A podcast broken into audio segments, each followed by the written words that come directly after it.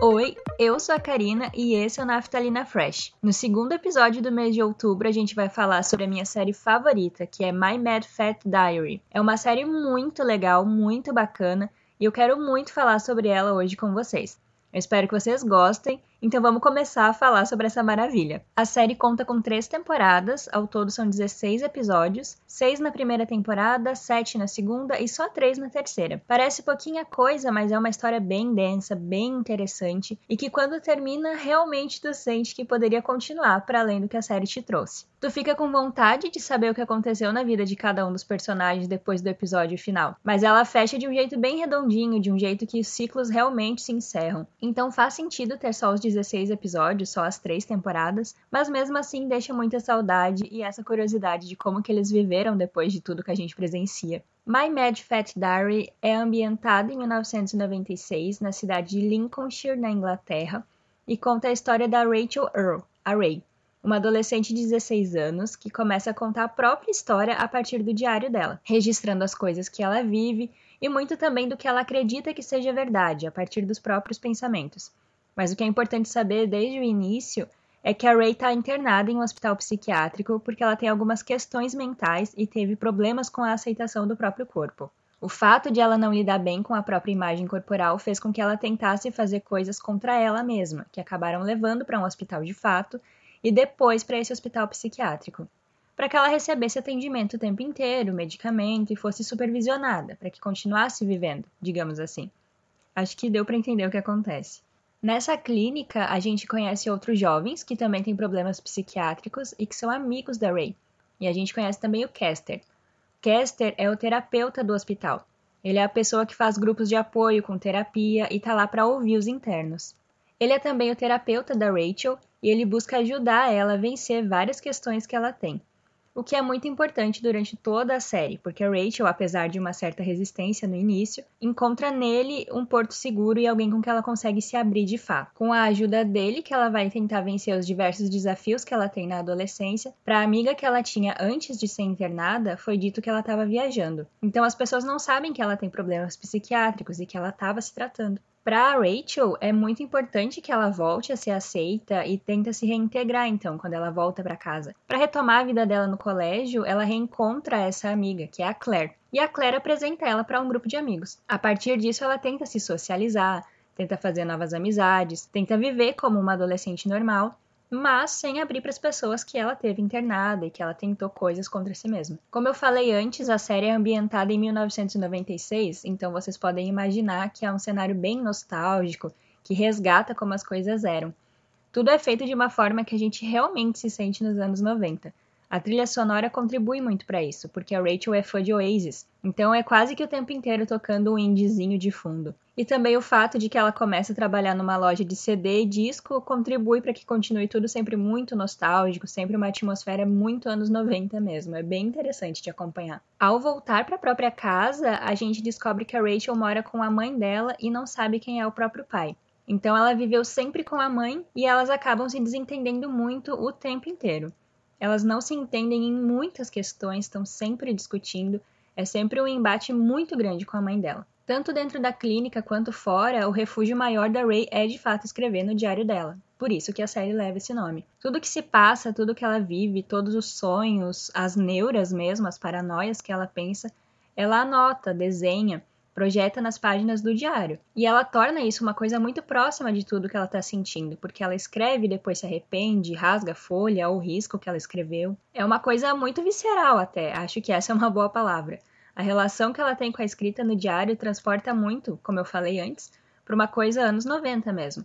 Nos anos 90 era muito comum ter diários. Até hoje, escrever em diário de papel é algo que acontece, mas nos anos 90 e 2000 estava muito mais na moda. A gente não tinha acesso à tecnologia, né? As pessoas faziam isso de forma manuscrita mesmo. Não era uma coisa digital, então a gente se vê muitas vezes na Rachel escrevendo os anseios e descobertas em diário. Toda a interação da Ray enquanto ela narra a própria história, escrevendo no diário, eu acredito que deva atingir de forma muito mais direta e impactante quando tu assiste a série sendo adolescente. Não foi o meu caso, dá para fazer um ano que eu assisti. Então eu já tinha aí 26 anos e mesmo assim foi impactante para mim, principalmente as cenas onde ela tá em terapia com o Caster. Os discursos dele e o que a própria Ray sente e relata é uma coisa muito interessante de se ver. Porque mesmo que não seja adolescente, tu sente que muito das conversas e conselhos que o caster dá para ela serve para tua própria vida, se tu souber moldar do jeito certo. Em muitos momentos eu me senti sendo a paciente do caster enquanto assistia a série.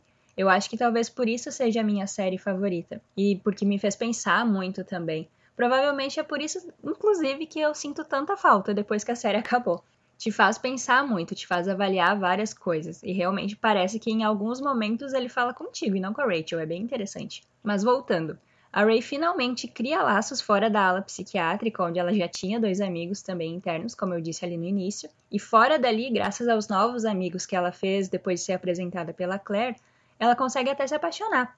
Então ela retoma laços afetivos, consegue ir se reestabelecendo. A gente acompanha pouco a pouco, episódio a episódio, a evolução dela a forma como ela vai se soltando e conseguindo ser de fato uma adolescente. Como ela consegue ser vista como uma pessoa e não como alguém que tem uma condição psicológica, que tem que ser tratada. Não como alguém que precisa tomar medicamento o tempo todo. Até porque as pessoas só vão acabar sabendo sobre isso e vivendo situações por conta dessa descoberta da internação dela muito depois.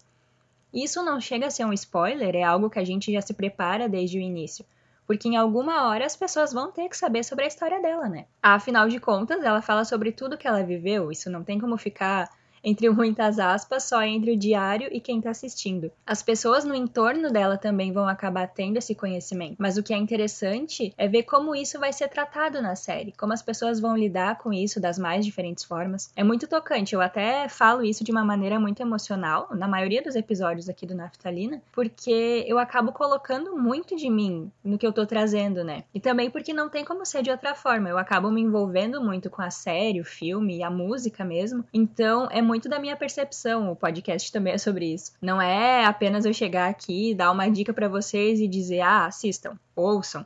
É falar do que eu percebi também, né? Da minha vivência assistindo essa série, no caso. Mas o que de fato me fez querer assistir My Mad Fat Diary foi uma cena específica que alguns anos atrás eu vi nessas páginas de Facebook que fazem tirinha com cena de série ou de filme. Foi ali que me deu vontade de assistir.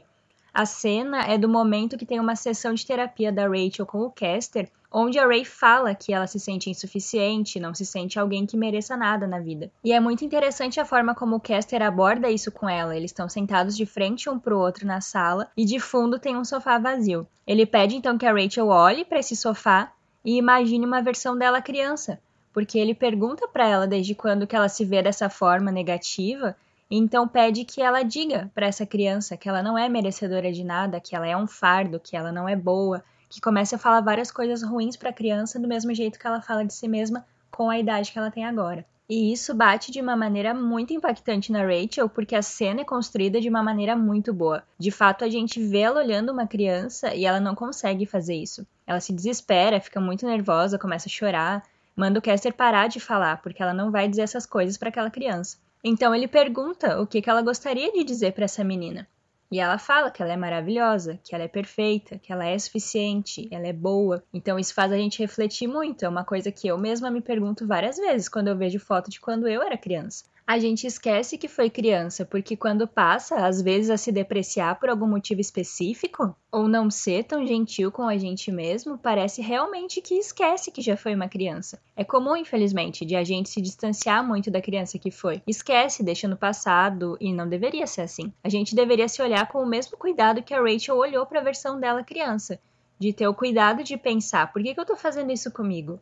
Por que, que eu me vejo dessa forma? A minha versão criança não merece escutar as coisas que eu digo para mim quando adulto ou adolescente. Então, se aquela criança, a tua versão criança, não merece escutar coisas ruins, passar por situações ruins? Por que que tu faz isso com a tua versão atual, sabe? Vocês são a mesma pessoa. Tu criança e tu com a idade que tem hoje são a mesma pessoa, só em linha do tempo diferente, sabe? Então essa cena específica mexe muito comigo, me faz pensar demais. Assim, talvez muito mais do que eu deveria pensar sobre, mas ela é muito boa, muito forte. E foi de fato o que me fez olhar e pensar, vou ter que assistir essa série em algum momento da minha vida. E que bom que eu assisti, porque não à toa ela se tornou a minha série favorita. E eu espero que muitas pessoas ainda possam assistir ela, mesmo que infelizmente não tenha na Netflix. É uma série maravilhosa, é absolutamente incrível a forma como são construídas as relações nas horas de crise, nos momentos de ansiedade extrema. A gente vê a Rachel tendo várias crises e é como se estivesse dentro da cabeça dela. A gente tá ali vendo ela ter os sintomas de uma crise e é muito impactante. É uma série que não é totalmente para adulto, com certeza, é para um público mais jovem, jovem adulto, mas tu te vê ali, sabe, naquele momento, em uma situação que não só uma adolescente passaria. Tu consegue te encaixar nas situações da Rachel e pensar o que que tu poderia fazer. É muito legal. Claro que nem tudo são sessões de terapia e momentos de crise ou discussões com a própria mãe. A gente acompanha a vida da Rachel sendo adolescente, tentando sair com os amigos, indo pra festa, bebendo em um bar. Então é muito legal de acompanhar todo o desenrolar da história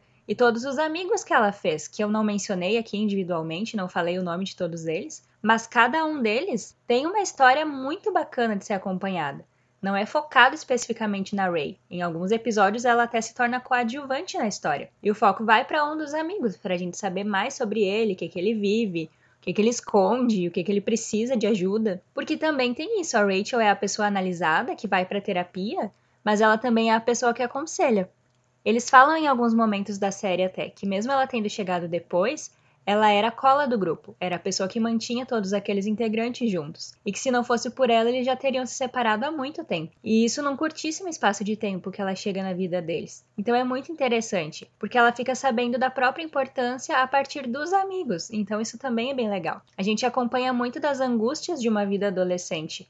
Aquilo de, ah, tem que entrar na faculdade, tem que ser alguém na vida. Então tem todo o desenrolar, desde o período da saída dela da clínica até o momento em que ela decide o que, que ela vai fazer da vida quando sair da escola. O que, que acontece com a família dela, com cada um dos amigos, o Caster, se ela vai continuar vendo ele ou não. A gente percebe o desenvolvimento de personagem. Sabe que o desfecho que foi dado foi o desfecho correto. Não é algo injustiçado, como muitas vezes a gente pensa de algum personagem ou até de uma série inteira. Então, mesmo eu sentindo falta de saber o que aconteceu depois, eu sei que a série termina no momento certo, no episódio certo. Foi tudo muito bem fechado, não deixou ponta solta. Então é muito bacana de acompanhar a questão dela não conhecer o pai e tentar descobrir quem é.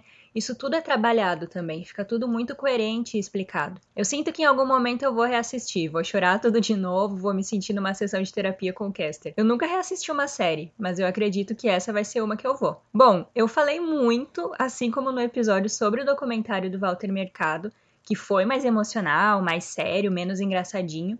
Eu acabei falando muita coisa também, me deixando levar, mas é que foi exatamente o que eu me senti assistindo a série. Espero que tenha pelo menos despertado a curiosidade de vocês para procurar sobre a série e saber o que acontece. Se alguém assistir depois desse podcast, que bom, tomara que assista, porque é uma série que realmente, se tem algo injustiçado em My Mad Fat Diary, é que se fala muito pouco sobre ela. Então eu gostaria que mais pessoas assistissem e soubessem sobre a Rachel. Eu acho que seria muito legal. Mas por hoje é isso. Esse episódio que provavelmente está imenso, está chegando ao fim. Já é o sexto episódio do Naftalina Fresh, o segundo episódio do mês de outubro, que é um mês especial porque é o mês do meu aniversário, como eu falei no episódio passado. Então eu vou ficando por aqui. Eu espero muito que tu tenha gostado, que tenha sido um episódio bacana e que tu tenha vontade de assistir essa série tanto quanto eu tive vontade quando eu vi só aquela cena específica e depois percebi que foi uma das melhores decisões ter assistido ela do começo ao fim. Eu sou a Karina e esse foi o Naftalina Fresh. Muito obrigada por ter ouvido e vocês me ouvem nos próximos episódios. Até mais. Tchau!